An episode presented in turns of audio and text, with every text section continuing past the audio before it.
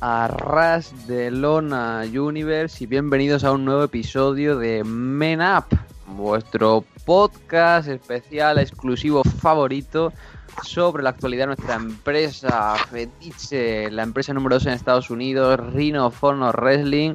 Estamos hoy sábado 2 de diciembre, se acerca la Navidad y tengo aquí en estas épocas pues tan familiares, estas épocas tan cálidas que hay que estar con nuestras personas queridas, a mis dos invitados de siempre. Tengo aquí a mi técnico, aquí el hombre detrás de la máquina, el DJ de esta fiesta, señor Capu. Buenos días. Hola, muy buenas Alejandro, muy buenas a toda la audiencia. Encantado de estar aquí una semana más. Me gusta esto de. Eh, me gusta este gimmick, aparte del nostálgico, me gusta el gimmick del técnico de sonido. O sea, tened en cuenta que yo os puedo hacer de todo. Os puedo poner ahora mismo a Goofy riéndose perfectamente en el podcast y no pasaría nada. Así que nada, encantado de estar aquí y nada, ganas de comentar todo lo que ha tenido esta semana. También tenemos aquí a nuestro casual favorito de este la Cueva, digo, este la Cody Cueva, con su super micro que no se escucha tan bien porque tiene una carta de Cesi de señor Víctor Plans, ¿qué tal? Pues aquí muy contento. Como os comentado antes, estamos en un mes de tiempos cálidos, estar con la familia y ahora mismo estoy en mi cama con un edredoncito muy cálido. Entonces, digamos que se, ajusta bien a tu definición. Y también me gustaría tener un segundo Zipmin como acá, porque bueno, parece que va a quedar solo un casual.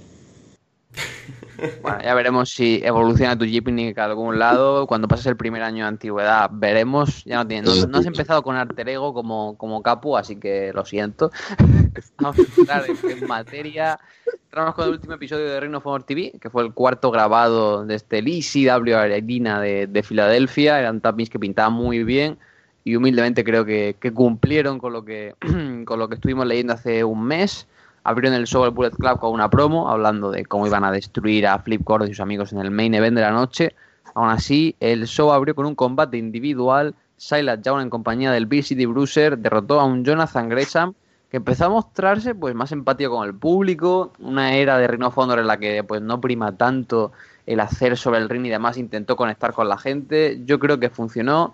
Silas acaba derrotando a Gresham con su Misery y se clasifica para la batalla cuatro esquinas de Final Battle por el campeonato televisivo, la que Kenny King pues, defenderá el cinturón contra Silas, contra Punishment Mantinet y contra Saint Taylor Capu. Cuatro combates clasificatorios, pues no han sido la gran cosa, pero yo creo que de los cuatro, el de Silas y Gresham pues, puede ser el mejor. Sí, yo creo también que ha sido el mejor combate clasificatorio. Gresham se ha mostrado, como dices, muy bien delante de la grada. Es un tío con mucha capacidad. La verdad es que este esto del Octopus, este, este gimmick, por así decirlo, que tiene Ringo, bueno, me gusta bastante. Me gusta que haya un, chico en, la, en, cartelera de estas características. Más que nada porque no es que todos estén cortados por el mismo patrón y más o menos todos tienen un gimmick más o menos definido, un estilo de ring bastante distinto dentro de Ring of Honor.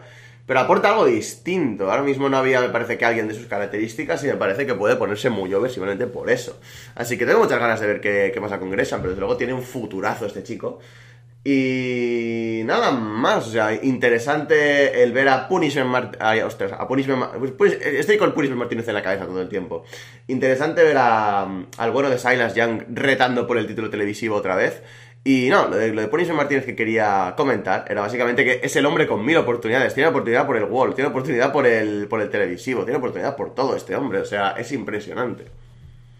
Sí, sí, realmente Punishment está en un gran momento. Eh, Capu lo metido en la conversación sin venir a cuento, pero bueno, yo le quiero igual. Eh, Víctor, Silas Young y el City Bruiser. Bruiser está muy gordo, pero es un buen manager y hace cositas graciosas, ¿no?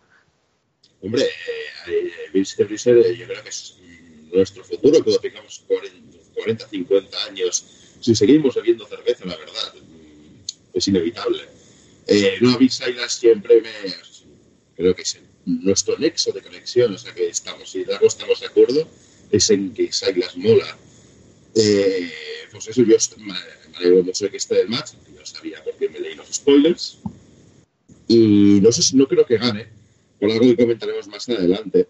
Pero sí que me gustaría que en algún momento fuera campeón, porque no sé, no, soy estudioso de toda la carrera de Silas pero no sé si había ganado un título en el Ring of Honor o algo. No, no, no ha ganado nunca nada no nunca pues, una, una lástima. Yo espero, dudo que lo gane ahora, pero espero que lo gane en el futuro. Y por cierto, me parece curioso que un tío se llame Young y parezca mayor, es como, no sé. no. A ver, ya, ya no es que parezca mayor, es que es un nombre de verdad, tío. Parece mentira que, que le conozcas. Pero puede ser un hombre de verdad y parecer joven, creo yo. Lo- Los hombres de verdad, los hombres de verdad parecen mayores, eso es así. Los hombres de verdad parecen lo que quieren, tío. O sea, un respeto a, a Silas Young. Es el único luchador que cuando he hecho una entrevista con él me ha puesto en videollamada y iba sin camiseta paseando por su casa y bebiendo cerveza. de O sea, que es un hombre de verdad. Li- li- living, li- living, the, living the gimmick. Es que me encanta este hombre. Un grande Silas Young. Siguiente segmento de la noche. Tenemos a War Machine saliendo al ring para luchar contra un par de Jovers locales. Los Jovers locales no tienen ni entrada, no se sabe su nombre y nunca llegan a aparecer en cámara del todo porque The Addiction, Daniel y Kazarian atacan a War Machine por la espalda, empieza a intensificarse el brawl, comienzan a luchar por todo ringside y el momento clave llega cuando, bueno, está básicamente Christopher Daniels apoyado en una de las vallas que da con el público. Rowe coge al hombro a Kazarian y quiere lanzar a Kazarian cual torpedo contra Christopher Daniels. Daniels aparta y Kazarian impacta de golpe contra, contra un aficionado. Se quedan ahí todos conmocionados porque básicamente acaban de agredir a un aficionado. Y aquí acaba el segmento.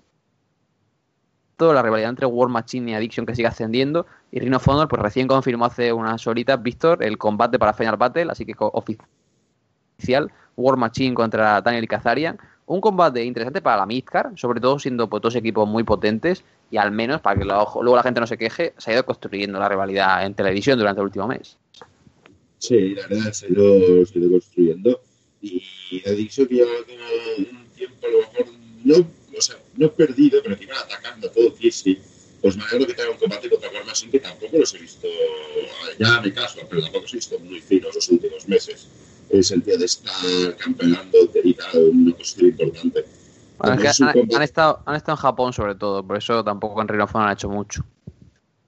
que se va a Japón. A ver, Dragon Ball. Eh, pues pues no, eh, me apetece verlos eh, eh, o sea, juntos a Final Battle. War Machine es, un equi- es un equipo que siempre me ha gustado. The Addiction quizás no tanto, pero porque ya están mayores. O sea, yo que sé, a lo mejor los llego a ver en su prime y, me, encantaría. O sea, mm, me, me apetece verlos, pero tampoco es, que tenga la grandísima ilusión. No sé. Y sobre ese segmento, lo que me gustaría saber, que a ver si Alejandro me lo puedes confirmar tú, es si la. O sea, si está planeado que agredieran a la aficionada, porque parece que fue, fue- era mujer, eh, o no. O sea, si está planeado o no eso.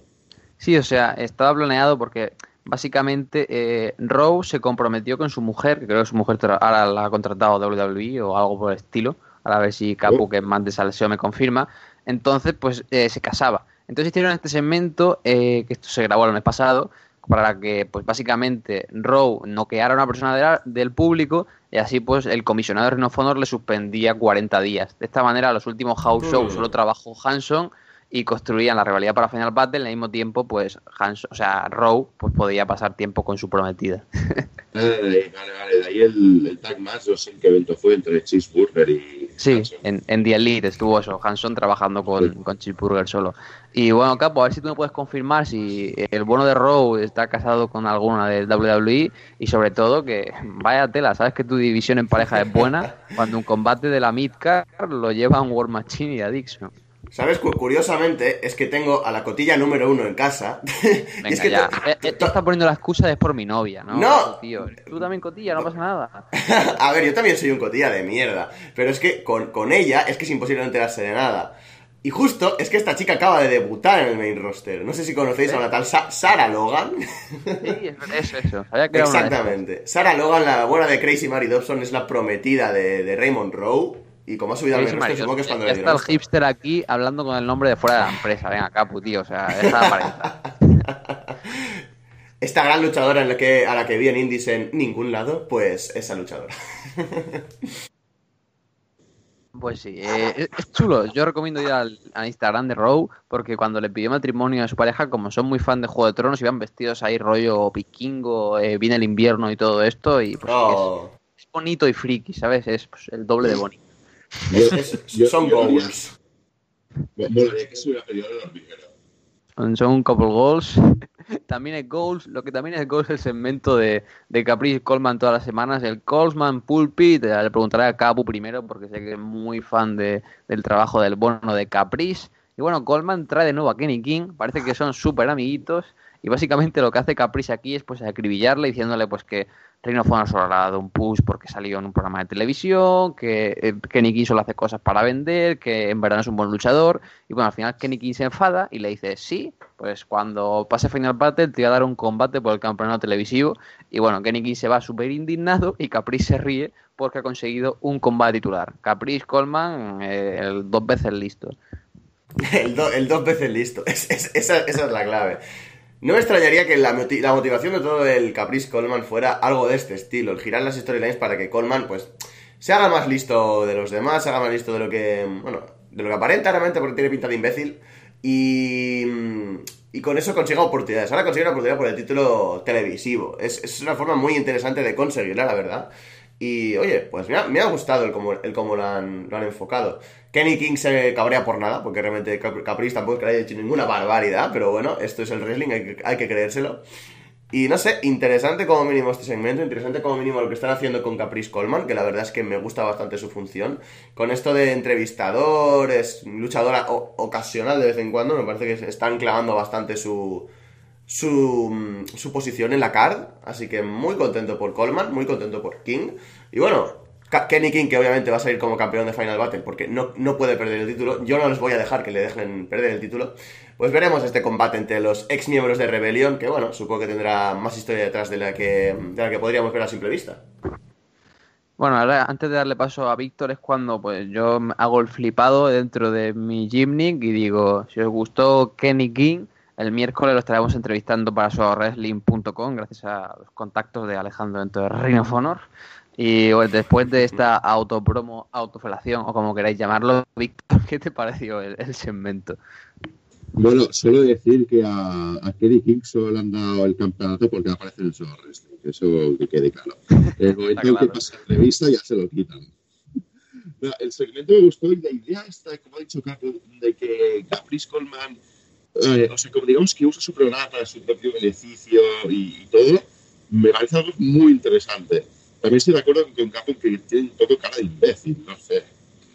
No me gusta su cara.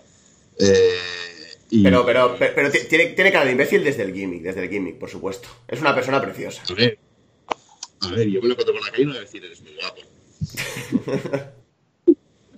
bueno, pues eso. Eh, me, me, gusta todo esto de que o sea, llevas, tu, llevas tu programa, tu propio beneficio. Eso de que no me gustó con que esto de que que la oportunidad titular fuera como el inicio, me hubiera gustado que lo mejor el inicio hubiera sido otras pruebas y tal, y poquito a poco iba ascendiendo de nivel, porque, a ver, pero si me das con que lo televisivo, tienes nivel. Y, a ver, el match, el Final Battle, pues muy probablemente gane Kenny King. Y ante Caprice Coleman supongo que Kenny King va a retener. Ahora habrá que esperar a Final Battle para ver cómo termina esto. Lo que sí que terminó muy bien fue el episodio de Reino of TV esta semana. Uno de mis combates favoritos de todo el mes. Tuvimos al Bullet Club, representado por Hanman Page, Marty Skrull y los John Bucks, derrotando a Flip Gordon, Scorpio Sky y Coast to Coast, unas podfest de, bueno, fueron como 20 minutos de televisión, que es una barbaridad, porque el programa dura solo 50 el combate en realidad duró como unos 25 o 30, cortaron una secuencia de la mitad. Esto básicamente lo sé porque estoy buscando fotos del show y algunos spots que no se pasaron en tele, como un beso que se dieron Marty Scroll y, Nick Jackson. Fue un momento que debería haber utilizado en televisión, pero bueno, Sinclair no querría hacer este tipo de, de segmentos, pero estuvo muy divertido según leído reports. Pero es un combate, es una locura, es una spotfest, o sea, no tiene ningún tipo de estructura, simplemente se pegaron con todo y al final pues una nueva cuenta de tres para Page y sobre todo pues Flip Gordon, Coach to Coach y, y Scorpio Sky demostrando que son luchadores conocidos. Voy contigo Víctor porque también justo esta semana hablaba con, con Ian Riccaboni, con el comentarista de, de Rhino Honor y me decía que este tipo de combates le gustaban porque el aficionado que solo ve Rhino Honor porque le gustan los John Bucks gracias a estos combates por equipos, pues conoce a gente como Flip, como Scorpio, como Ali, como LSG, que no son tan famosos, pero también pues hacen como una marquita. Y como tú la semana pasada decías que no te llamaba la atención, te quiero preguntar si una semana después te arrepientes de tus palabras. Pues te vas a reír. porque no os diferencia a ninguno de los otros. O sea, Madre mía, tío. los ¿Cómo no vas a diferenciar uno del otro? Ni que fueran todos iguales, no son chinos. Pues Em, Así, así- así- así- así como dato, Scorpio Sky es negro. Sí, Claro, por eso soy, soy a Scorpio Sky porque es negro. Y entonces, el resto no. Scorpio Sky, no- Flip Gordon seguro que lo diferenciaba del resto. Por supuesto, eso tiene que ser. No sé, tampoco, tampoco lo noté, eh, yo qué sé, eh, no sé. Bueno, mira, na- nada más que por esto no merece hablar, Capu. ¿Qué te pareció el combate? Y es que, y es que creo que en la cabeza de Víctor, eh, los, los de la Flip Army era como, este no es Cody, este no es Cody, este no es Cody, este tampoco es Cody. sí. No le- y, y no le interesaba directamente. Pero bueno. Sé. Ah, no, voy a hablar yo de hablar capo. O sea, ¿en serio me quitas la palabra? Que no, no, te la, te la quito en serio. O sea, el racismo no es tolerado en mi programa. Aunque sea un racismo a los flips. O sea, yo no, lo acepto. Capu, ¿qué te pareció el combate? La verdad es que es como dices, me parece una spot es muy interesante. Me encanta siempre que realmente el Ballet Club está en 3 contra 3, 4 contra 4 o cosas de este estilo en Ring of Honor. Porque siempre te sacan algo súper divertido, siempre te sacan algo súper fresco. Y no sé, la verdad es que me encanta el, la sinergia y la, mm, la química en el ring que tienen los, componentes del Ballet Club en Ring of Honor. Me parece que absolutamente todos hacen un gran papel. Eh, Hangman Page está brillante, o sea, tiene cada, cada secuencia que es impresionante. Esta del dropkick, eh, a- me parece que a los mismos de Coast to Coast, a uno le hace un dropkick y y al otro cae sobre un moonsault sobre el otro, que la grada prácticamente se cae también. Me parece que es espectacular. Page está en un estado de forma genial, me encanta. Skull súper divertido como siempre, con, por ejemplo, la interacción con Scorpio Sky en lo de la esquina. Todos le consiguen pegar menos el pobre de Marty Skull, que no lo consigue nunca. No sé, hay cosas muy interesantes, hay cosas muy chulas. Matt Jackson, obviamente, con la coñita con Flip Gordon de Where do you think you're going? y estas cosas. No sé, súper, súper interesante, súper caótico, súper divertido. La verdad es que los 20 minutos se hicieron hasta cortos, ya te lo digo. Y la auténtica lástima es no haber visto ese beso entre Nick, entre Nick Jackson y, y Marty Skull, pero yo qué sé. Igual la directiva de Ring of Honor quería evitar que lo vieran los hijos de, de, Mar- de Jay Briscoe o algo, ni puta idea. Proba- probablemente, sabiendo que Sinclair tiene ahí una tendencia republicana, igual le llamó el Tito Donald Trump y dijo, eh, aquí cosas eh, homosexuales, las justas. Bueno, ven a Dalton Castle, así que tampoco creo que haya algún problema con eso. Y bueno, con esto terminamos Reino of Honor TV. Fue un episodio bastante bueno. Semana que viene empezará a emitirse material grabado en el estado de Florida. Y nada, la cartera de Final Battle la semana que viene la repasaremos al completo. Hemos comentado ya esta pelea por el campeonato televisivo. Hemos comentado el combate entre War Machine y Addiction.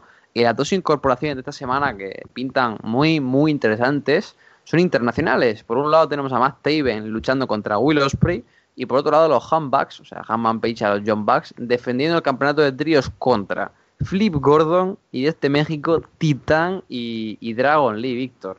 No sé si los conoces, pero estos dos combates pintan muy interesantes. Eh, primero decir que el main event de Ring of me gustó mucho, muy divertido. Solo decir eso porque no. Yo hacía eso. Eh, mira, de, de Titán no he visto nada. Eh, Gordon, obviamente sí que he visto, pero sí ya, ya lo diferenciaré. Los demás.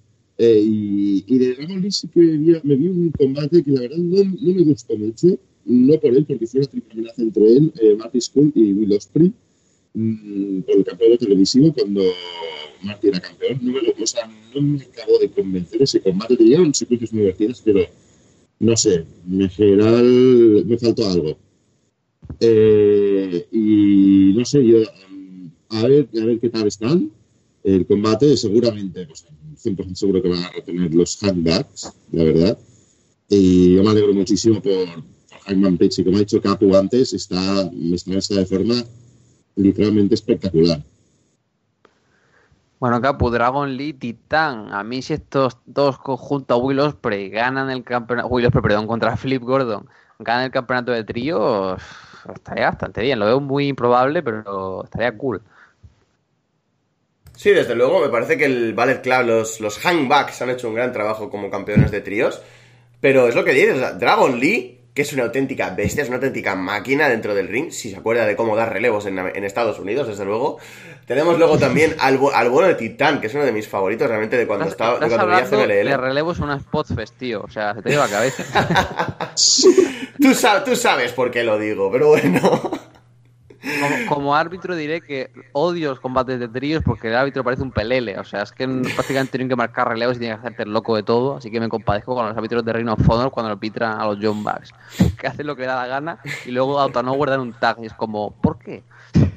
Has, tenido un fin de semana estresante entonces, ¿no? un poquito. Bueno, y eso, y realmente, pues eso. Eh, Flip Gordon ya he dicho en anteriores que me parece que es un tío que ha madurado bastante, eh, corto periodo de tiempo que tiene, y creo que tiene bastante futuro. Así que es como dices, si ganan ellos tampoco me importará, porque tendremos asegurados un gran espectáculo cada vez que defiendan los títulos, que es más o menos lo que nos garantizan los hangbacks. Así que realmente contento con, con, cualquiera de los dos resultados. Me gusta el título de tríos, me parece que se le podría sacar un poquito más de provecho, pero me gusta cómo lo están haciendo. Y sigo esperando el tercer compañero de Silas Young y City Breezer. Por Dios, empezad ya. Tío, que fue, que fue Minoru Suzuki, tío. ¿No, ¿no viste las tapping de Las Vegas después de Death Before Dishonor? Ah, cierto, no me acordaba. Bueno, eh, no pasa nada. Yo esto lo corto para no quedar como un paleto. cartelera, cartelera a un lado. Vamos a comentar alguna noticia más. Cody Rhodes, ya sabéis, tiene que enfrentar aquí a Dalton Castle en Final Battle, pero Revolution Pro Wrestling, la empresa británica, ha anunciado que este próximo viernes, a la semana que viene, si me estáis escuchando pues el lunes o el martes, este mismo viernes, estará defendiendo el campeonato mundial de Reino of Cody Roach contra Jay Lethal en el York Hall en el evento Uprising. O sea, es un combate que yo le tengo sinceramente muchas ganas. El Lethal y Cody han tenido siempre una química tremenda y básicamente el York Hall es pues, un recinto histórico porque, bueno, si alguien ha leído la noticia en su wrestling ya lo puse, pero lo recuerdo para la gente que le gusta más pues, lo radiofónico. El, cuando Reino of Honor comenzó, su campeonato no era campeonato mundial, era simplemente campeonato máximo de Reino of Honor. Y cuando Samoa era campeón, viajó a Londres para luchar en un evento conjunto entre Reino Honor y la Frontier Wrestling Alliance, la FWA, que era una empresa británica que lo petaba a principios de los 2000, con gente como Jody Fleiss, Doc Williams y compañía. Y básicamente, pues Samoa Joe retuvo el cinturón contra Zebra Kid en el George Hall, en este recinto, y convirtió pues el campeonato de Ring of Honor en mundial y fue la primera defensa del campeonato de Ring of Honor fuera de Estados Unidos y que es, un recinto bonito. Y es más allá, si no sé si recordáis vosotros que Samoa Joe a veces cuando va a hacer la típica patada esta que hay en una esquina y va corriendo, siempre se pone a cantar el ole, ole, ole, ole. Pues todo eso nació también el George Hall, porque como los aficionados son de fútbol en Reino Unido, estaba Samoa cogiendo carrerilla y la gente empezó a cantarle ole, ole, ole, y Samoa Joe pues lo sacó de aquí. Así que un recinto con mucha historia. Cody contra Lizal, eh, Revolution Pro y Rhino Fondo han dicho que si Lizal ganara el cinturón, en Final Battle veremos una batalla a cuatro esquinas entre Cody Rhodes, Jay Lizal, Marty Scroll y Dalton Castle no creo que sea posible, pero por lo menos Capo aprecio que digan si cambia el campeonato de manos, que hay una opción de cara a Final Battle pues, para darle un poco de, realismo a esta lucha. Sí, desde luego es eh, un combate interesante, como dices, con un recinto con mucha historia para el ritmo de poner, con muchas, muchas cosas muy, muy chulas. Y es lo que dices, al menos han puesto esta, mm, esta especificación de si pierde el título tal, lo cual lo hace más interesante. O sea, obviamente no, van a perder el título, no va a perder el título el bueno de Cody, más que nada porque han trabajado. Bueno, me extrañaría muchísimo, pero nah, no va a perder el título. Aparte que veríamos el suicidio en directo de Víctor. Pobre hombre. Em, eh, han trabajado muchísimo la rivalidad con Castle. Vamos, no, no, va a pasar. Pero desde luego es bonito esto de que mm, vivan en el vivan con el gimmick, vivan con el, con el kayfabe y tengan un plan B por si acaso. Así que, no sé, interesante como mínimo. Veremos un buen combate seguramente. Y poquita cosa más, la verdad. Mm, Cody y Jay siempre tienen muy buena química cuando están dentro del cuadrilátero. Así que espero un gran combate entre ellos.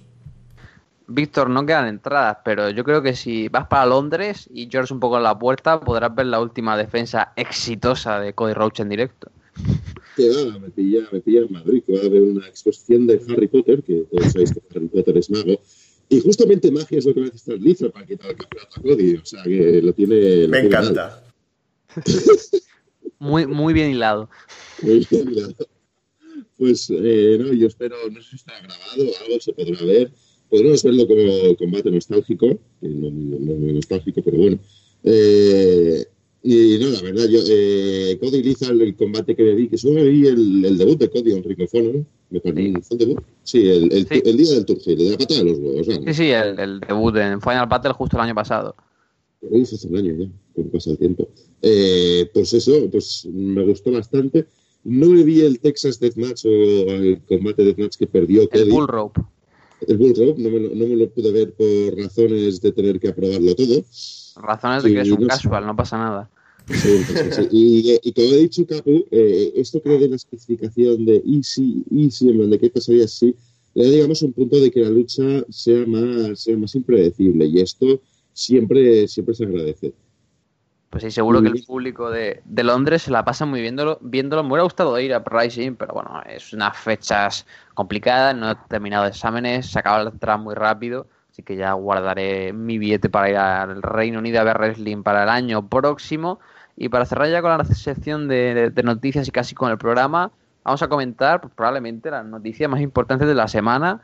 El señor Cody Roach, que ha cobrado este año por primera vez en su vida siete cifras, o sea, un millón de dólares o más, va a autofinanciar con los John Bucks un evento en 2018 en un pabellón de 10.000 personas. Esto es algo que no ha hecho ninguna empresa desde que cerró WCW en el año 2001. O sea, prácticamente en, 20, en 17 años, perdón, nadie ha vendido 10.000 entradas fuera de, de WWE. Y bueno, hay algunas cosas en el aire, están cerrando el pabellón, se ha hablado de ciudades como Ontario, se ha hablado de Chicago, de Nueva York, se ha hablado incluso de Londres, habrá que ver dónde lo hacen.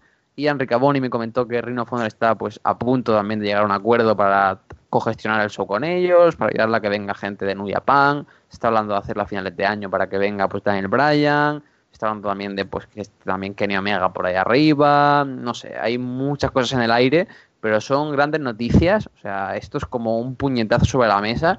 Y con este anuncio, o sea, los John Bucks son grandes, pero Cody, sinceramente, creo que está demostrando una visión de negocio y de los retos digna de, su padre, de Dusty Rhodes, y está demostrando que en el ring será lo que quiera, pero eh, desde un punto de vista de negocio, de impacto, de visibilidad, es el, el mayor campeón de la historia de la empresa. O sea, es una persona campeón que es más grande que el propio cinturón y que la propia empresa, Capu. Hay, nos guste más o menos, las cosas son como son y hay que reconocerlas. Exactamente, hay que reconocer los hechos por lo que son y Cody está resultando ser, pues, como dices, un digno heredero de su padre en cuanto a esto, en cuanto a visión de negocio. Su padre, mm, obviamente, ha hecho muchísimas cosas en el negocio, no solamente luchó, como, como ya sabréis, y Cody pues está demostrando eso, que ha mamado de la teta del wrestling, por así decirlo, desde pequeñito, y sabe el negocio en el que se mueve, sabe los sitios por donde va y sabe cómo promocionarse de forma adecuada. Así que no sé, mm, realmente es genial, tanto para Cody como para Ring of que se hagan estas cosas. Eh, Honor simplemente por ser la empresa asociada a Cody, o bueno, la empresa que tiene contratado a Cody, simplemente ya gana reputación por todo esto. Y Cody, pues madre mía, como dice, siete cifras, que es algo que prácticamente él no podría ni haber soñado antes. Y está, pues eso, produciendo un evento enorme, un evento histórico realmente, fuera de WWE, en el que 10.000 entradas, es que no es ninguna no es ninguna tontería, es una auténtica barbaridad. Y ya te digo yo que esas entradas se van a vender como pan caliente cuando anuncien lugar, cuando anuncien recinto y cuando anuncien dónde comprarlas. O sea, va a ser eso una venta no express, pero desde luego yo que sí que tengo confianza pero en que se vaya a llenar el estadio. O sea, va a ser una barbaridad. Y tengo mucha curiosidad porque supongo que eh, pondrán todas las ideas locas de Bindi Elite en la mesa. Y tengo curiosidad por ver si sale masa. Yo, es lo único que le pido al, evento. Sale masa.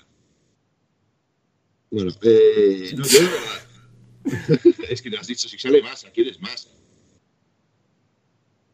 Mm, es un señor, es un señor que sale en Bindi Elite, sin más. Es, es, es, divertido, no hace nada, por eso es divertido. vale, vale, está bien, es un señor. Vale, qué bien. No, yo, yo la verdad, eh, 10.000 asientos. Yo no sé si podrían conseguirlo en el sentido de que no sé cuánto sino el, el evento de New Japan que tuvo, que en Estados Unidos, con el, aquel mini event de Okada contra Cody.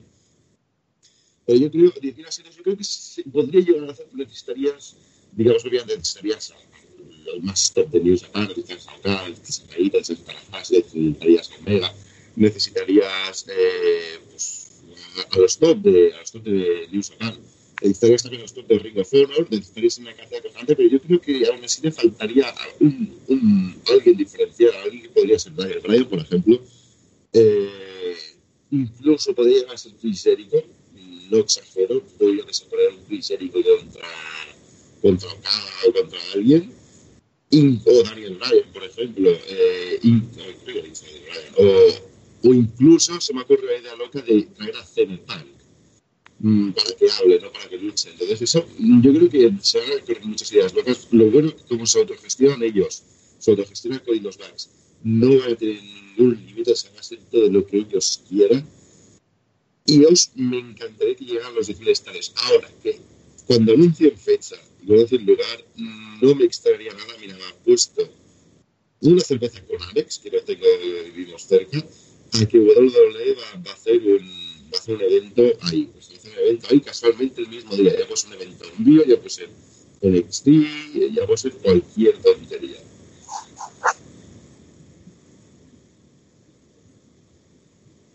Sí, a ver, eh, se hace en Estados Unidos también había pensado el tema de que le contraprogramarían, pero habrá que terminar viéndolo, hay muchos factores, pero yo creo que tiene el pinto de cara. Y aún así, aunque no consiguieran 10.000, con 6.000, 5.000, 8.000 entradas, es que sería todo, todo un éxito, así que realmente le deseo la mejor de la suerte, o sea, es una jugada muy grande y como se suele decir, pues para llegar a lo más grande hay que pensar a lo grande. Y Cody se lo está tomando al pie de la letra, de verdad estoy muy contento con lo bien que le ha ido el, la carrera fuera de WWE. Y bueno, y vamos a comentar Reino Honor Elite. Vamos un poco justitos de tiempo, así que probablemente lo vamos a dejar para la semana que viene. Estaremos comentando Reino Honor Elite. Estaremos comentando el sobre los defites, que ya han subido la primera noche. Hay tres noches, mucho, mucho wrestling. La previa de Final Battle. Y bueno, antes de terminar, vamos a despedir a nuestros. Bueno, vamos a despedir a nuestro compañero Víctor, porque él no tuvo suerte de estar presente en la entrevista que vamos a pasar ahora. Así que, Víctor, un saludo. La semana que viene no podrás estar con nosotros, pero llegarás con las pilas cargadas para Final Battle. Sí, bueno, tengo que, tengo que hablar de expandir nuestro podcast al país vecino. Entonces voy a la capital, que es Madrid. no, es broma. Eh, sí, lamentablemente no podré estar. Pero un saludo, un saludo a todos y, y nos vemos. Y a la gata Cody. Bueno, ya he escuchado claras declaraciones de, de Víctor. Probablemente cuando vuelva dentro de dos semanas Cody no sea campeón o no sabe nunca. El budo puede haber cambiado mucho, pero no, seguro que Cody sigue siendo campeón y tenemos ese fantástico main event entre Dalton y Cody para Final Battle. Y bueno, acá pues no me voy a despedir porque ahora voy a dejar pues con una entrevista que grabamos esta semanita, el lunes pasado, con Rico de la Vega. Muchos preguntaréis, ¿quién es Rico de la Vega? Rico de la Vega es comentarista oficial de Reino of Honor en español, ya que básicamente Reino of Honor en español emite los, los pay-per-views en Estados Unidos, tienen opción para verlo en lengua hispana. Rico La Vega es un luchador y manager, manager del famoso Matt Riddle, cuando peleaba fuera de Evolve, un luchador de la Monster Factory y sobre todo pues trabaja detrás de las cámaras también como scouter, como jugador de talento para Reino of Honor. Una persona muy buena, una persona que está trabajando muchísimo en hacer crecer a la comunidad de wrestling hispana y ahora vamos a dejar con una larga entrevista con él, una entrevista muy interesante. Hay algunos problemitas de audio porque estaba él en, estaba en el coche conduciendo mientras hablaba con nosotros, pero creo que es muy disfrutable, así que Capu, si quieres hacer los honores, introducirle, decir qué te pareció y ya pues dejamos con, con el audio una entrevista que seguro le saca más de una sonrisa a nuestros oyentes. Desde luego me parece que salió una entrevista bastante, bastante chula, nos cuenta cosas súper interesantes, nos cuenta cosas que realmente uno podría llegar a sospechar, pero no acabas de confirmarlo hasta que no te lo dice alguien que esté dentro de la compañía. Y vamos, desde luego es encomiable el trabajo que está haciendo el señor Rico de la Vega, el trabajo que, quiere hacer por el mundo del, del wrestling hispanohablante dentro de Ring of Honor. Y no sé, es un señor al que hay que seguir muy de cerca porque dentro de poco va a estar en boca de todo el mundo. Así que mmm, lo tenemos aquí la entrevista y vamos, simplemente sentaros, relajaros y disfrutadla.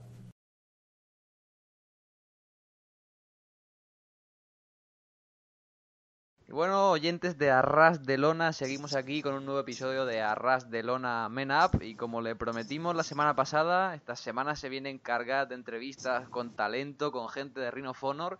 Y nuestro primer invitado es el único talento de Rhino of Honor capaz de hablar en español, manager, comentarista y luchador, conocido por su trabajo comentando en Future of Honor y en algunos episodios de Rhino of Honor TV junto a Ian Ricaboni.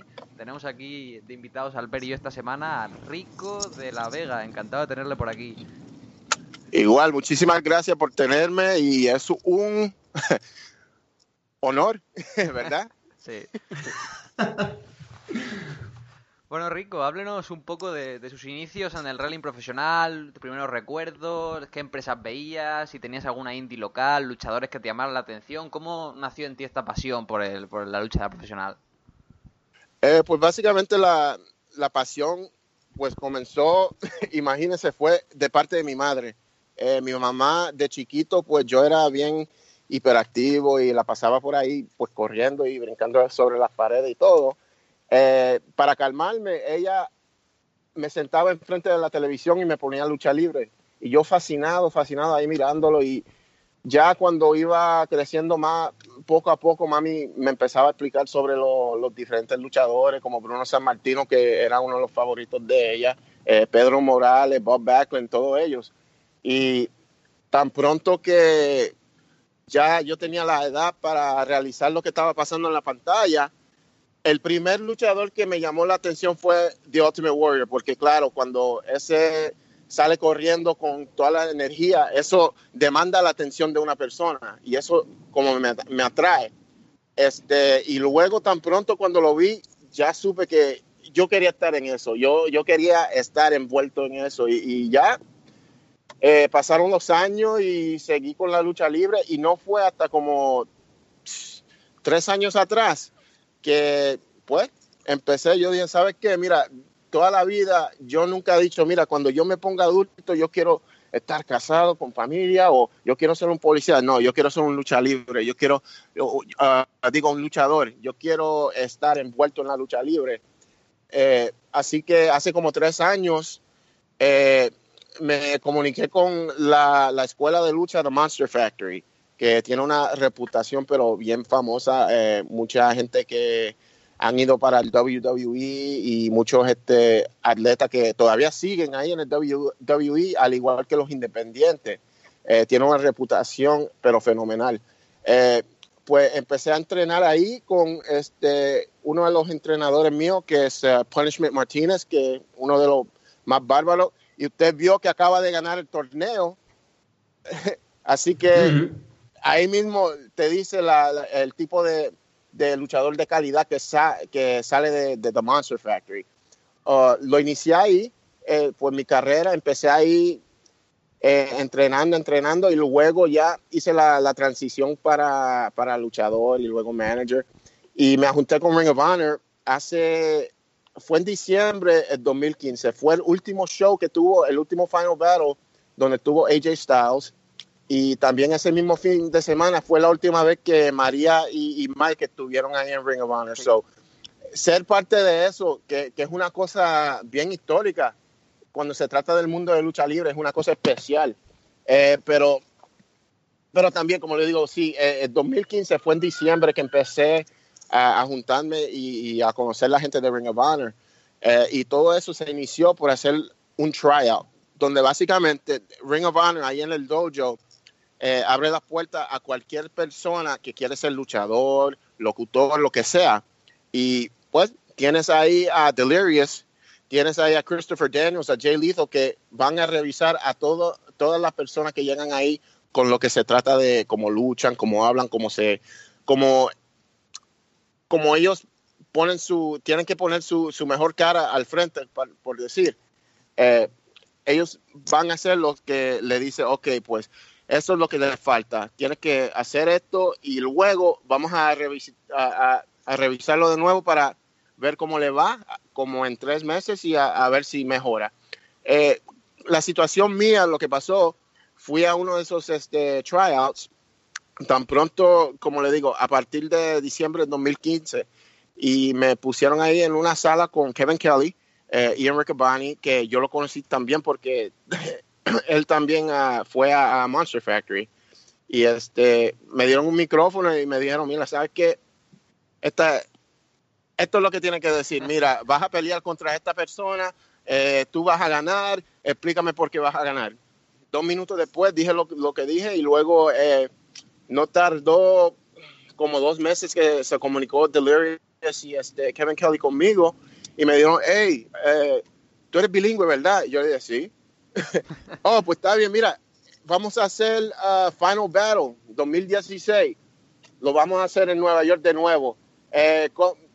¿cómo piensas estar parte de nuestro, este, nuestro equipo de, de, comentario en español? Y yo dije, pues claro. Y empecé ahí, que fue Final Battle. Empecé Final Battle como ayudante en 2015 y nunca jamás pensé que para Final Battle de 2016 yo estuviera ahí como parte del equipo de, los locutores y pues haciendo el comentario porque el año pasado fue un, Final Battle pero que fue absolutamente fenomenal con todas las cosas que pasó y ahora pensando donde estoy ahora con la compañía que estoy en la televisión, que me usan para episodios, también Future of Honor, también eh, Women of Honor. Ahora estoy, y lo digo muy humilde, pero estoy en un sitio que, me encuentro feliz y solamente lo que voy a decir, lo último que voy a decir es que de aquí yo no quiero bajar de aquí, yo quiero seguir para, para adelante a ver uh, lo, que, lo que me espera en el futuro con la compañía y también con lucha libre. Bueno, nos has comentado aquí que empezaste en la Monster Factory. Eh, también nos has comentado un poco eh, cómo empezaste ahí, tus inicios allí, cómo entrenaste para ser luchador. Eh, te hemos visto ser luchador, te hemos visto ser manager de gente como Matt Riddle, por ejemplo, tu gran amigo Matt Riddle, y ahora estás en Ring of Honor como, como comentarista. pues, pues se puede considerar que eres una persona muy polifacética dentro del mundo del wrestling. Que, ¿Con qué aspecto de tu personaje te sientes más cómodo? ¿Prefieres centrarte en comentar? ¿Preferirías luchar? ¿Cómo, cómo, cómo ves el futuro respecto a esto? Pues todo depende. Mira, el, lo bueno de lucha libre que nadie nunca puede decir, oh, esto va a pasar y, se queda y va a pasar fijo. Las cosas en lucha libre cambian constantemente cuando se trata de luchadores, de eh, compañía.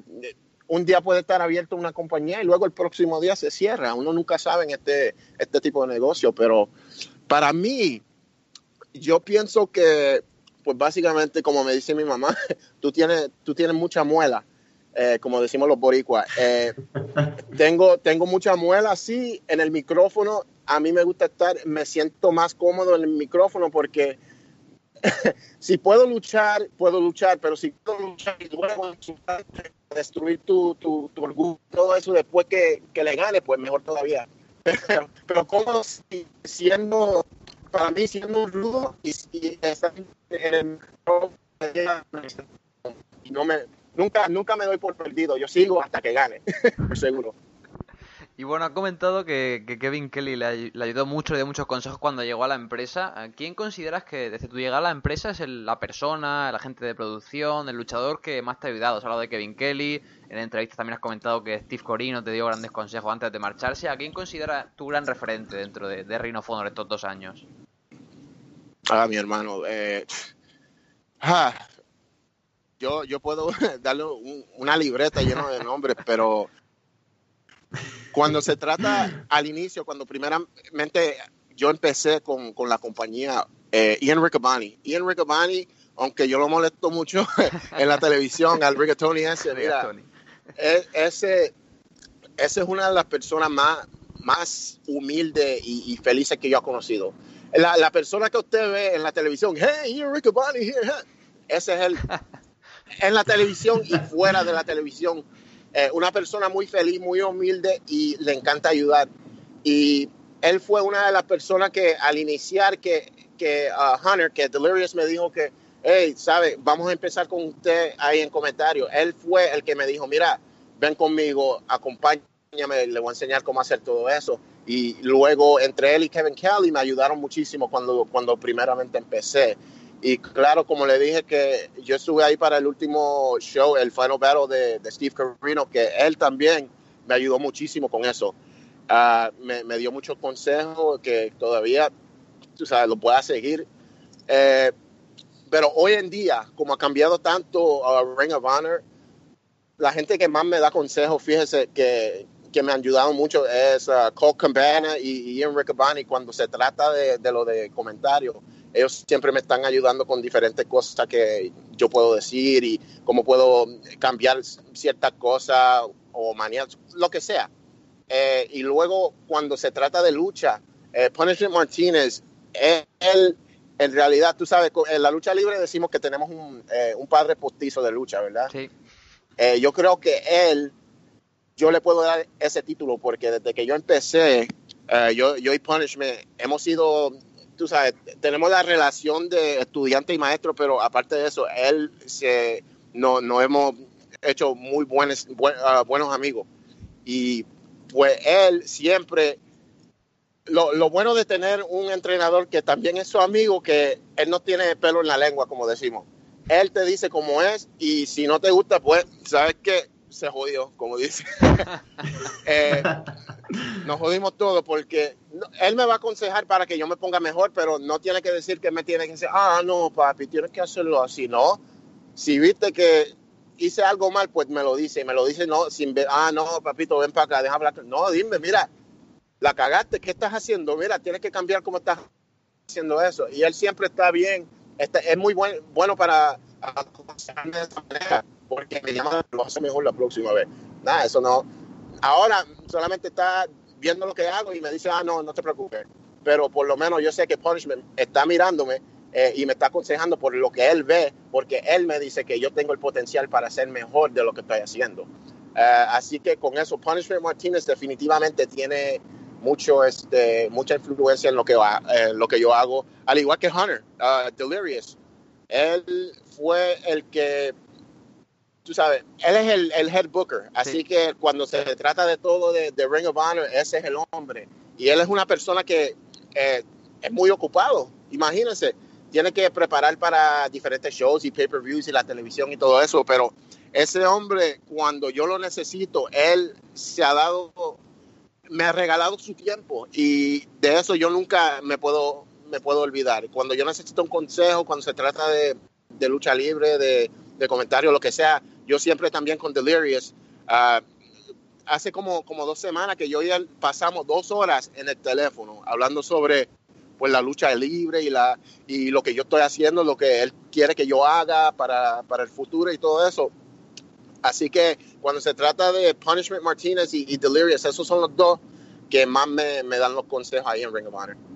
Y actualmente en Reino of Honor, ahora que lleva ya un par de años apareciendo de manera intermitente, ¿usted viaja a todos los eventos con la empresa, solo los pay-per-view? Más o menos cómo funciona su rutina de trabajo dentro de, de Reino of Honor. Ok, pues básicamente cuando, por ejemplo, vamos a decir ahora, yo vivo en Nueva Jersey, uh -huh. eh, me he quedado sola. Ah, lo vamos a hacer en Nueva York este año, de nuevo. Eh, ya yo sé la fecha y todo, así que no tengo que viajar. Yo, yo voy a, a manejar hasta allá. Y yo llego allá tempranito en la mañana, eh, ayudo con cuando lo que se trata de poner el ring, poner la...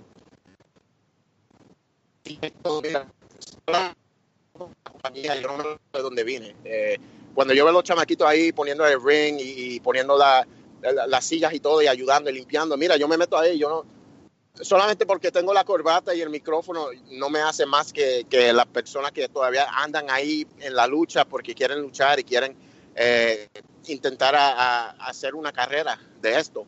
Así que yo llego por la mañanita como a las 10, eh, empezamos a ayudar, yo eh, me pongo a hablar con Ian o con Hunter o con alguien ahí.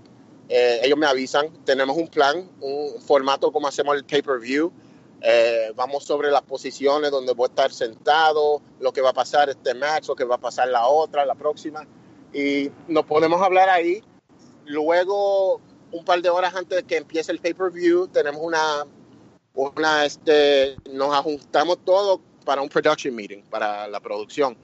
Eh, pa, revisamos el, el show completo, los tiempos, quién gana, quién pierde, lo que sea. Y luego como ya cuando va a empezar el show, preparamos todo, eh, dependiendo si voy a estar en el show entero, pues me siento, me ubico donde tengo que estar, chequeo mis micrófonos y luego, si no, si solamente vamos a, por ejemplo, si voy a hacer solamente Ring of Honor o Women of Honor o algo, hago lo mío y luego ando ayudando atrás, en, en la posición, como le dice, gorilla position. Eh, uh -huh. Me pongo ahí cuando se, se trata de eh, tengo que mandar security para allá abajo, que lastimaron a un luchador, ok, security, ven para acá, llévale esto, llévale el hielo, eh, cosas así. Mira, como le digo, sí, estoy trabajando por la compañía, pero yo, yo pienso que cuando se dice que usted trabaja en la compañía, no solamente es el papel que le han dado. Eh, yo pienso que para una compañía que funcione, tenemos que trabajar juntos como un equipo y tener que ayudar uno al otro para, para echar para adelante. Así que yo, al igual barro y al igual lucho, al igual hago comentarios, así que me da lo mismo. Pero la rutina es bien eh, seguida, así que ya lo tengo así, de un cantazo. Curioso esto, eh, a mí siempre me ha interesado mucho el ambiente en vestuarios y todo esto en una empresa de wrestling, en un evento así importante también. ¿El ambiente en vestuarios en Ring of Honor eh, es positivo? O sea, ¿realmente se trabaja como una familia, como un gran equipo? Sí, en realidad, mira, lo, lo que tú ves cuando, cuando miras a BND Elite, así, nosotros, así nosotros gozamos, mira, como ellos molestan a Flip Gordon y, y, le caen encima, así es como usted ve los pasillos cuando estamos en un, en un evento. Eh, cuando estamos en el vestuario, uno al otro se bromean, se hablan, se, se, somos una familia, así que cada vez que llegamos allá, eh, por ejemplo, yo entro al, al, estadio, hey Cody, ¿cómo estamos? Hey, ¿qué pasa, brother? ¿Todo bien? Hey, Punishment, what's up, brother? Tú sabes, todo el mundo es hermano, todo el mundo es brother, brother, brother, brother, brother. Saludamos, mira, es un abrazo, mira, tanto tiempo, no te has visto en como, como ¿qué? Dos semanas, Texas. Oh, ok, cool, cool. ¿Qué has hecho? Ah, no, la pasé con la familia. Mira, así es. Es como cuando uno no se encuentra con un amigo en hace años y se tiene que ah, man, ¿qué has hecho de tu vida? ¿Qué están haciendo? Oh, ¿dónde vamos? Vamos, vamos a janguear. Todo el mundo ahí se pone, se excita mucho al, al, verse, eh, porque sí, tenemos, eh, tenemos la, la, obligación de entretener a, a, la gente, pero no tiene que decir que no podemos convivir juntos y, pasarla bien cuando no, no estamos eh, entreteniendo. Uh, pero sí, cuando estamos allá atrás, mira, se bromea, se habla, se, hay gente que tenemos este, tenemos que, yo soy una de las gente que le gusta tirar el tape, ¿sabe el tape que se ponen en la, en la muñeca antes de luchar? sí, sí. Si estamos, en, si estamos en un pasillo, yo agarro un rollo de tape y lo tiro lo más lejos posible a ver a, a quién le pega y, luego se la pasan eh, el día entero tratando de ver quién le tiró con eso. Así que así es el ambiente ahí en Ring of Honor. Es una familia, somos una familia, nos gusta bromear, nos gusta janguear, nos gusta después del show, nos vamos al hotel a, ahí a decir, oh man, viste cómo, estuvo esta noche, viste cómo la, la gente reaccionó a eso, lo otro. Se pasa muy bien, un ambiente pero muy, muy chévere desde luego se nota también en el, en el, trabajo de cara a las cámaras y sobre todo también en el trabajo como comentarista. Has colaborado hace poco en, en, Future of Honor y te hemos visto en Ring of Honor TV también de, mm, hace, hace, poquito, hace, unas, hace unos meses. ¿Podemos ah. verte más a, más a menudo en ese rol de comentarista delante de las cámaras? ¿Sabes, hoy, eh, ¿Sabes si vas a estar más por ahí o no nos puedes comentar nada al respecto? Eh, ¿Quién sabe? Mira, yo le voy a decir así, mi carrera yo he tenido la, la, bendición de, yo empecé, como le digo, mira, empecé, me llamaron el año pasado, 2016, fue en septiembre para hacer el All Star Extravaganza, que fue mi primer pay-per-view que hice. Eso fue de la nada. se comunicó conmigo Kevin Kelly, se comunicó conmigo Hunter y nos quedamos de acuerdo. Hey, Rico, tú vas a hacer esto, ¿ok? Y eso estuvo. So, yo tengo la, buena fortuna de, que yo empecé, yo empecé aquí como que eh, era como de emergencia. Y yo empecé y he mantenido mi posición muy, pues me, la, me, la, mantuve hace dos años ya, así que estoy muy, muy bendecido con eso, pero cuando se trata de pues moverse para una posición, no, no que sea más alta, pero para, como dice usted, para estar en Ring of Honor TV y todo eso, eso es una transición que se tiene que hacer, pero al, al, tiempo preciso. O sea, no estoy diciendo que no lo voy a hacer, pero a la misma vez, mi carrera en la lucha libre ya ha ido a las millas. He estado a las millas porque empezando el año pasado ya estoy en la televisión y, y estoy haciendo los pay-per-views y todo eso.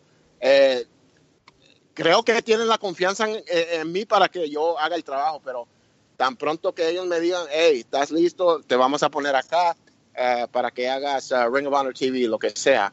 Yo voy a esperar que ellos me lo digan. Yo no voy a, a, presionar ni nada porque estoy agradecido de lo que me han dado, pero yo creo que ellos saben lo que están haciendo. Así que yo creo que va a pasar. pero que sea cuando Hunter y, todo el mundo piense que yo estoy listo y que ya quieren que yo pase a la posición esa. Ha estado hablando ahora durante de, su narración en los pay-per-views en habla hispana y demás. Me gustaría que nos explicara un poco de esto porque tan improvisado como le llamaron a usted, tan improvisado que lo hicieron. Prácticamente no se promocionó en la empresa, que las distribuidoras de pay-per-view ahí en, en, USA iban a distribuir el pay-per-view en español. Eh, ¿Crees que este es un movimiento arriesgado teniendo en cuenta que Reino of no cuenta ni con un website en español? Y sobre todo, ¿cree que sería viable en el futuro que, pues, o en la nueva aplicación que se va a sacar en 2018 o en el propio Wrestling.com que esté disponible esta narración en español de manera online, no solo en pay-per-view? Porque realmente la comunidad hispana fuera de Estados Unidos creo que también debería pues, poder disfrutar de los comentarios en español, ¿no? Sí, yo estoy 100% de acuerdo y yo soy uno de esos que eso fue una de las cosas que yo hablé con Hunter y el equipo de producción, con Joe Cox, con todo el mundo. Eh, yo quiero empezar como un Ring of Honor latino, ¿me entiendes? Porque con todo el trabajo que hacemos con CMLL, ¿sabe? Con, con, los luchadores y, tenemos nuestros fans ahí en España y, a América del Sur y, por todo el mundo básicamente y tenemos muchos fans que, que hablan en español. Yo les dije, mira, tenemos una demográfica que, que estamos dejando ahí básicamente en el oscuro porque no entienden el comentario. Tenemos que eh, ver si hay alguna manera, como usted dijo, eh, poner, yo no sé cuándo va a pasar, pero eh, tengo mucho, mucha confianza que va a pasar, eh, porque yo les he hablado mucho, mucho, mucho sobre eso y, en realidad sería una buena ayuda para la compañía y una buena ayuda para la comunidad de, lucha libre, porque los fanáticos merecen ver la mejor lucha en el planeta, que es el Ring of Honor. Así que cuando, cuando se pueda y tan pronto tengamos una, una manera de hacerlo en español completamente, pues yo estoy 100% de acuerdo y yo quiero ser una de las personas que ellos consideran para, para correr con el proyecto. Si alguna vez necesitan algún asistente para una futura página web, un website en, habla hispana, ya saben que aquí tienen un amigo que lleva muchos años cubriendo Rhino en distintas webs de habla hispana. Ah, ah, brother, ya tú sabes, mira, yo no, yo la gente, cuando me tratan bien, yo los trato bien a ellos también, así que ya tú sabes, aquí te tengo en confianza. Eh, además de comentarista, en Twitter personal dices que también trabajas como jugador de talento y scouter para, para Reino of Honor. La empresa tiene una larga tradición de trabajar con promesas del wrestling independiente en Norteamérica y demás. Eh, ¿Sientes presión a la hora de tener que ser scouter? Y no sé, ¿cuál es tu manera de trabajar para conocer a jóvenes talentos, para recomendarlos en Rhino Honor y demás? ¿Cómo funciona este, esta labor dentro de la empresa? Pues fíjense que cuando yo es, yo no sé explicarle, o, sea, sé, explicarle, pero déjame coger las palabras. Eh, mm, cuando cuando vas a mirar talento, hay muchas cosas que, que tienes que mirar. No es solamente el físico. Ahora, la lucha es un, negocio, es un business que, es muy cosmético.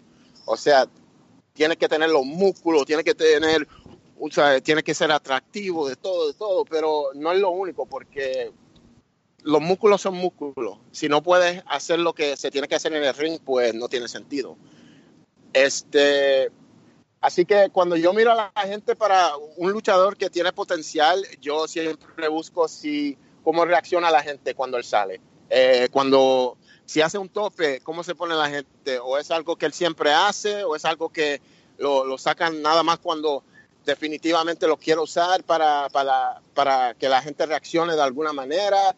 Eh, hay mucho, muchas cosas, depende si estoy buscando una persona como un heavyweight como alguien como, como War Machine o algo así, unos grandulones así, o si estoy buscando alguien como un Flip Gordon que no es tan grande pero es acrobático, él sabe las maromas, él sabe brincar, eh, todo depende de la persona, pero la cosa que yo busco más de nada es una actitud muy buena, eh, en respeto cuando, cuando uno va a un vestuario de, un show de lucha, eh, se tiene que acordar que hay un, hay un respeto que le tienen que dar a, los luchadores, en especial si eres una persona más nueva. Tan pronto que uno entra, le tienes que dar la mano a todo, a medio mundo ahí, que sea referí, que sea eh, lo que sea.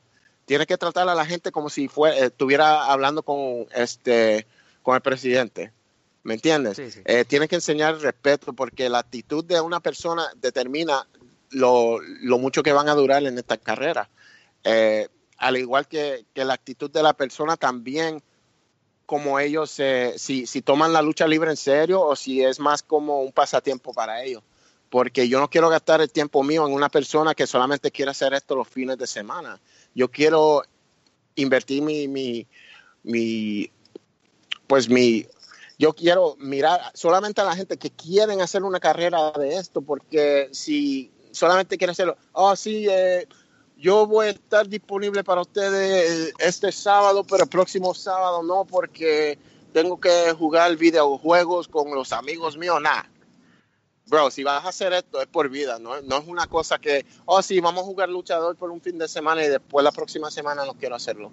No, tienes que, de verdad, tienes que dar, eh, tienes que dedicar mucho tiempo, tienes que dedicar tu cuerpo, tu cerebro, de todo para poder hacerlo en este, en, este business, porque en realidad tanta gente que yo he visto que han venido, que se han ido, que han venido y, siempre cuando se van, la primera eh, la primer cosa que me dicen, ah, man, ¿qué tengo que hacer para, para, empezar de nuevo? Quiero entrenar de nuevo. Uno nunca se, se puede ir de, de, la lucha libre por completo.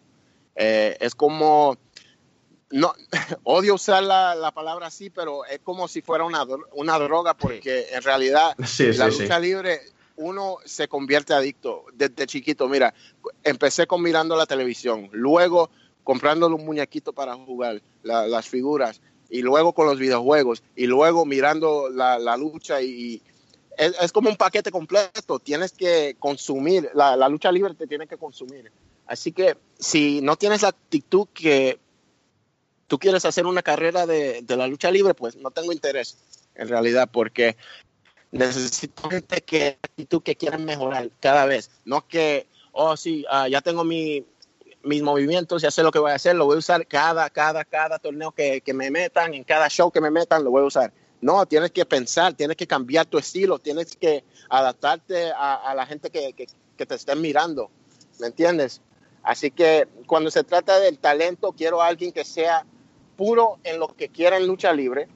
Eh, alguien que no tan, claro, todos nosotros queremos el dinero, el dinero y la fama, pero aparte de eso, que se divierta uno haciendo su trabajo, yo pienso que eso es más importante que todo.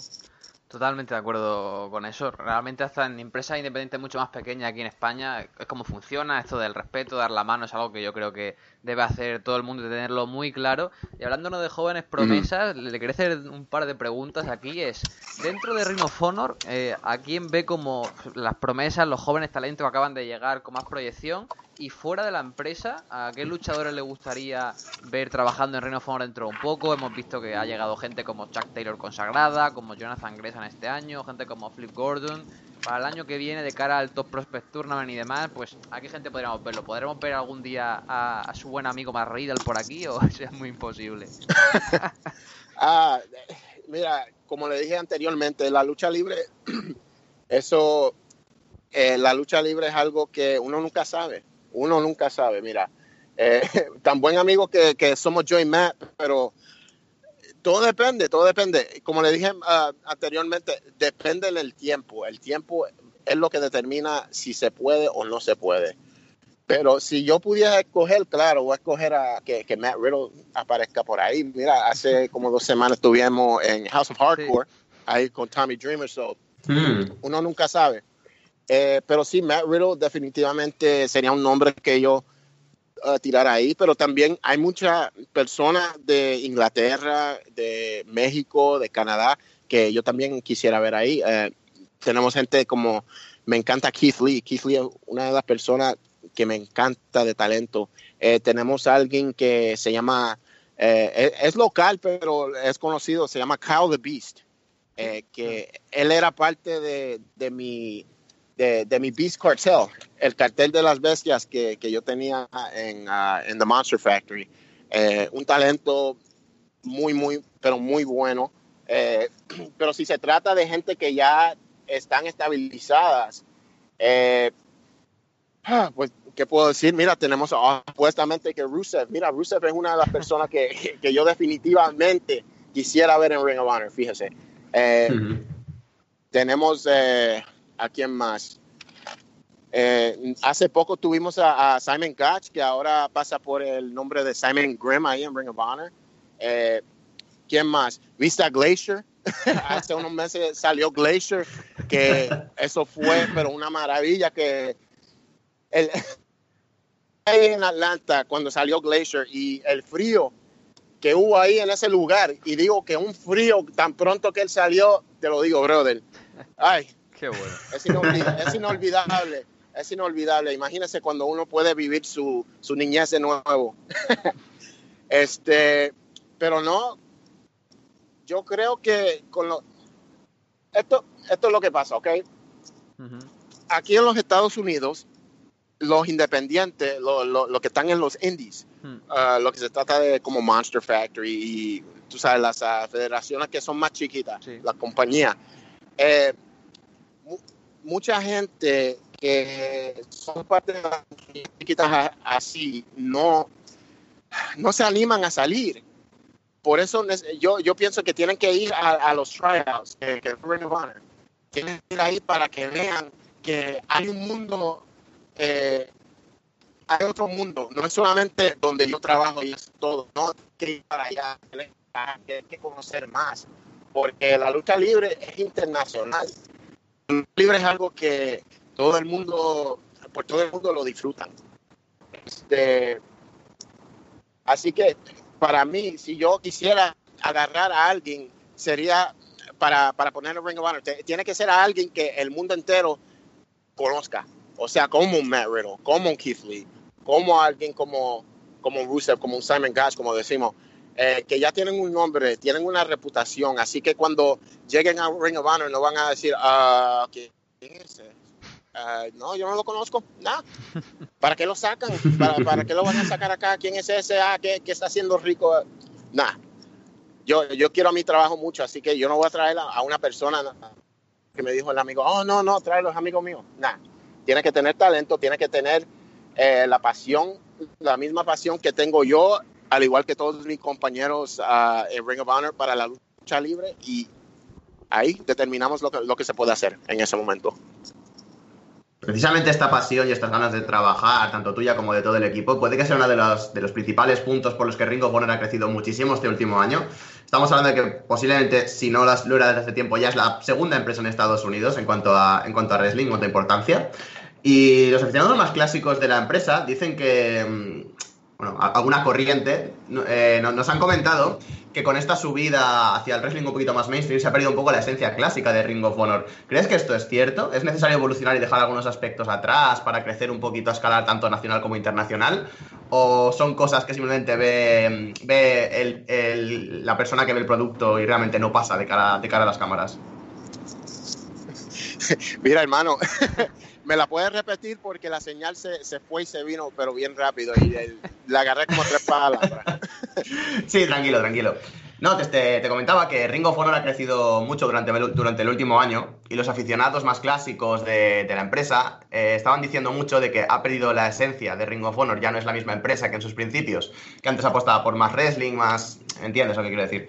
¿Crees que esto es cierto o, es, es, necesario evolucionar la empresa, evolucionar el formo la forma de ver el producto en algunos aspectos para crecer un poco a escala nacional? Pues en realidad, cuando yo en mi opinión, como en la de muchas de las personas en la lucha libre, decimos aquí que son different flavors, diferentes sabores de, helado, la lucha libre. Mucha gente le gusta la fresa, mucha gente le gusta el chocolate, la otra le gusta la, vainilla, a muchos le gusta mixta.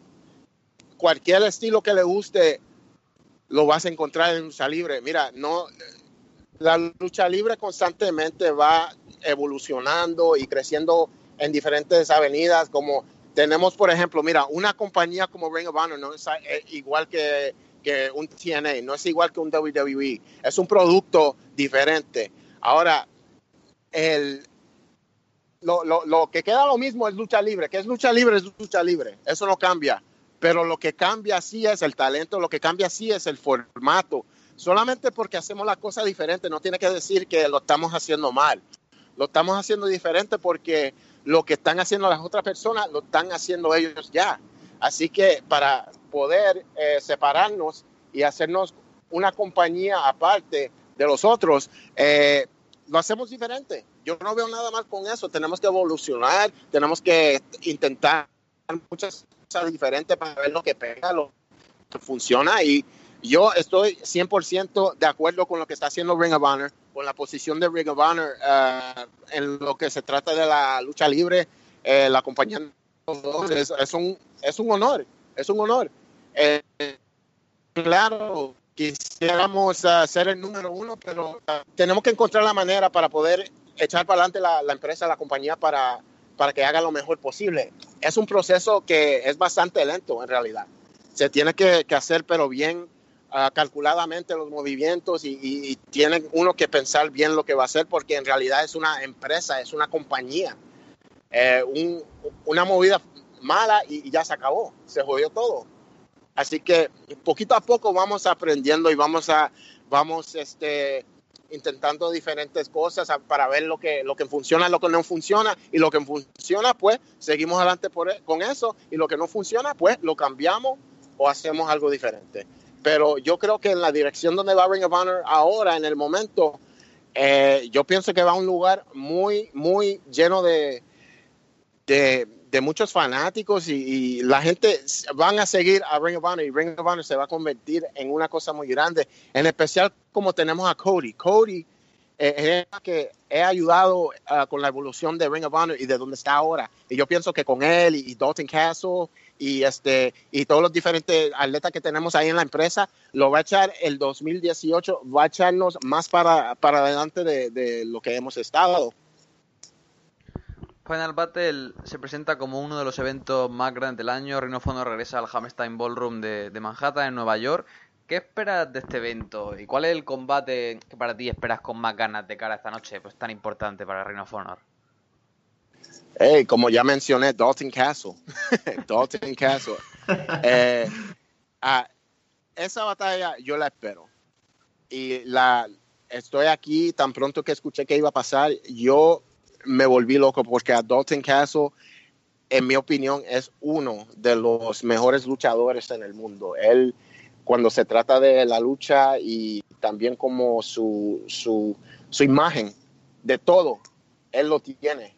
Desde que cuando pega la música, cuando sale, desde cuando termine el, eh, desde que termine el show, él cuando entra, la gente lo va a mirar, aunque lo conozca o no lo conozca. Ese es Dalton Castle. Tan pronto que pegue la primera nota de la música, lo van a mirar y tan pronto que entre el ring y se ponga a, hacer su peacock, la gente tiene que mirar. Esa, me, me, encanta Dalton Castle como luchador y también como su imagen. Este, imagínense, Cody Rhodes, ¿qué se puede decir?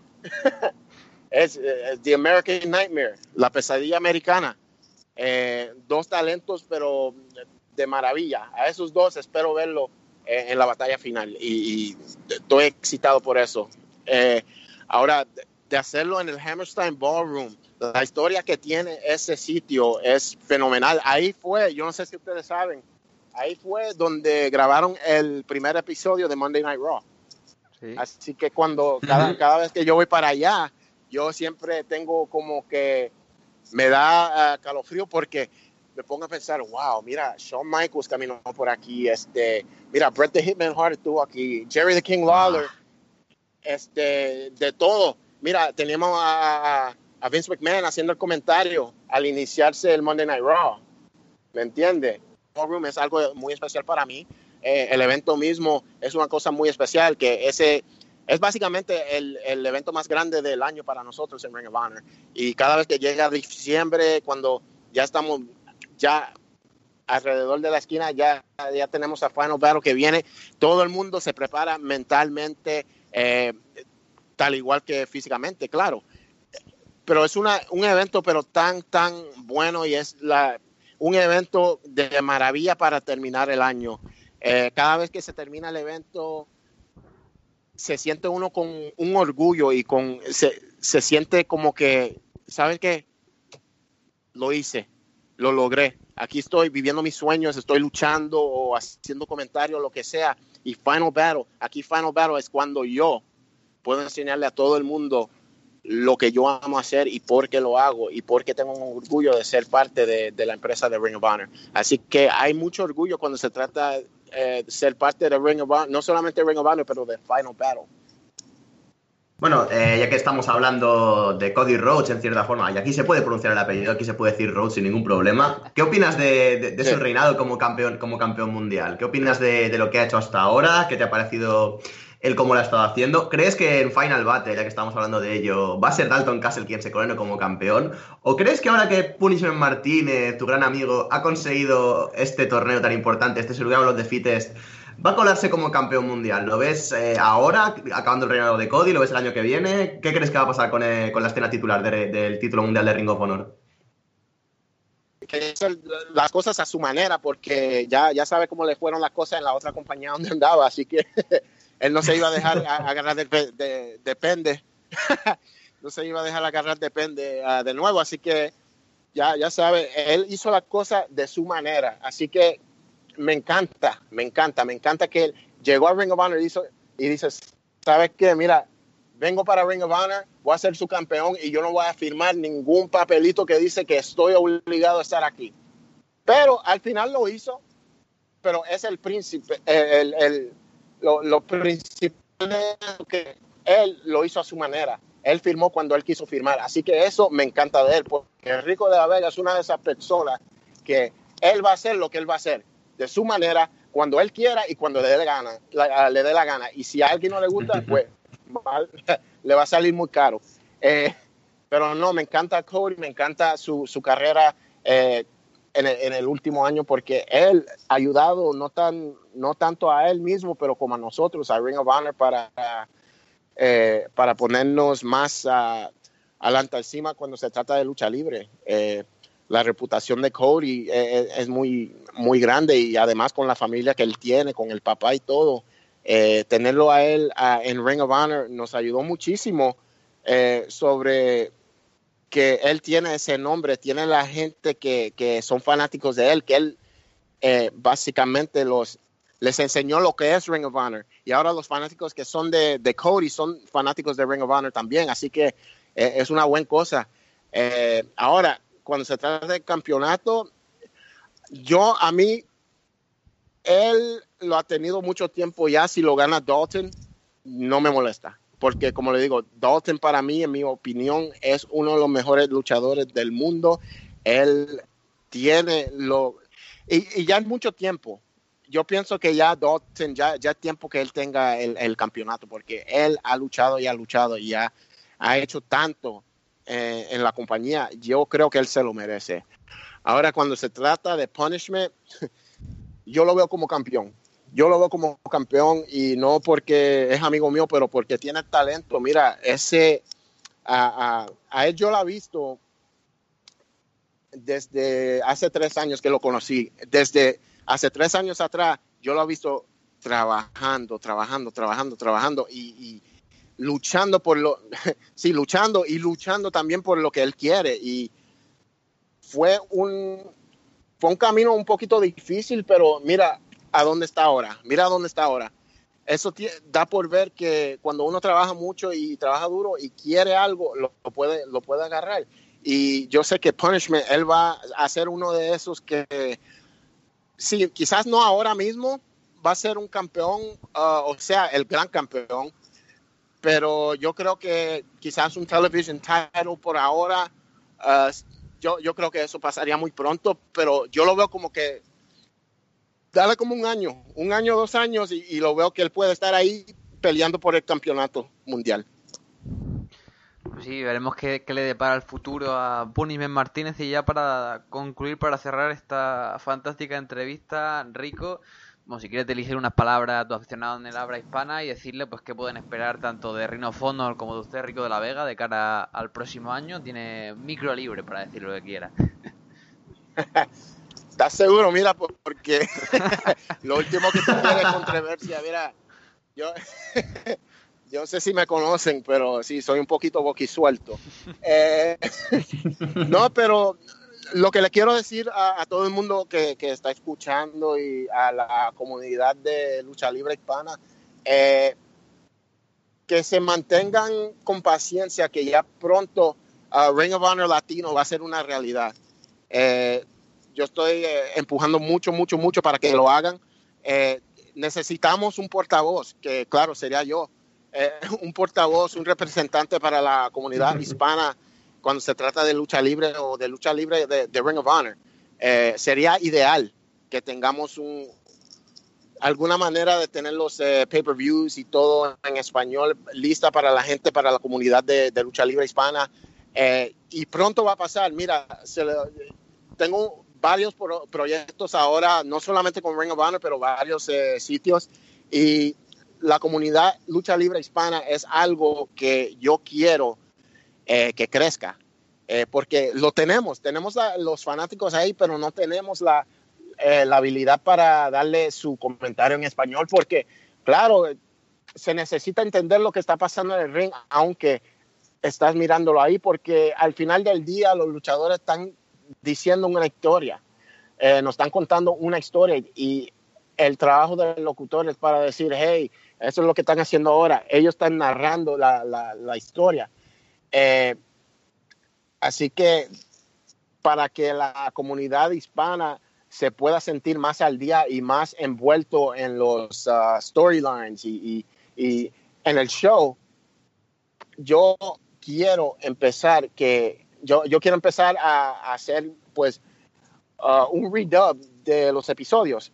Yo quiero redub aunque sea conmigo y Alexis o solo solito yo solito, y se lo hago en español y luego yo mismo, con el permiso claro de, Sinclair y de Ring of Honor, yo lo quiero poner ah, quizás en el website de Ring of Honor, pero tú sabes, cuando eso, eso, eso va a pasar a su tiempo, todo pasa a su tiempo y tan pronto que me digan, hey, ¿sabes qué rico? Mira, vamos a empezar con su, con su proyecto aquí, pero que, que yo aviso. Perfecto, pues muchas gracias Rico de la Vega, ya lo habéis escuchado. Gui Rico de la Vega le podéis seguir en, en Twitter, en todas sus redes sociales, os dejaremos los links en las descripciones. Seguiremos aquí apoyando como siempre al Wrestling Habla Hispana en Arras de Lona Menap, de parte de Alejandro Jiménez, de parte de Albert Capu y de Víctor y de un servidor. Esperamos que hayan disfrutado y sobre todo esperamos verlos la semana que viene aquí con más Rhino con más lucha y con más Arras de Lona. Adiós.